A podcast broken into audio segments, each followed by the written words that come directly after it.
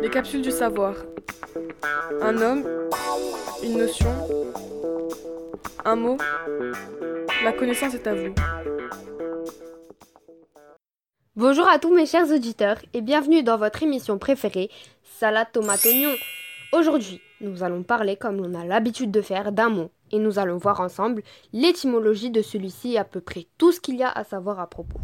Alors le mot du jour est le suivant que Margaret se fera le plaisir de nous présenter.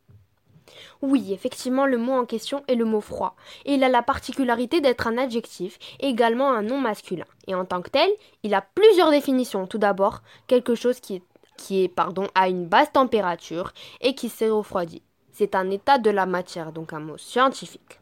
Il a un second sens, qui est un trait de caractère. On peut dire d'une personne qu'elle est froide, ce qui signifie que cette personne est impassible et n'a pas d'affection pour une autre. Par exemple, quand on est en froid avec nos parents. Finalement, c'est une sensation, donc lorsque vous avez froid pendant la nuit, par exemple, tout simplement. Merci beaucoup pour cette définition, Margaret. Et il ne faut pas oublier aussi que c'est un mot d'origine latine. Alors, euh, Fredo, Frigus ou Frigidus, on ne sait pas trop en réalité, mais il reste latin en tout cas.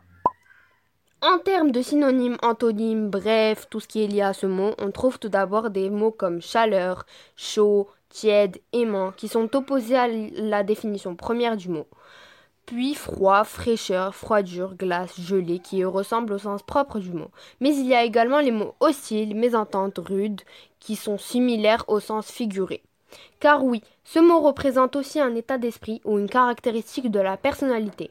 Certaines personnes sont solaires et chaleureuses en présence de gens, et d'autres sont froides et assez réservées et peuvent même paraître méchantes. Alors pour l'anecdote, avant de devenir animateur radio, j'étais très froid à premier abord, et c'est avec mon travail que je suis devenu plus ouvert et gentil, et oui, difficile à croire. Hein.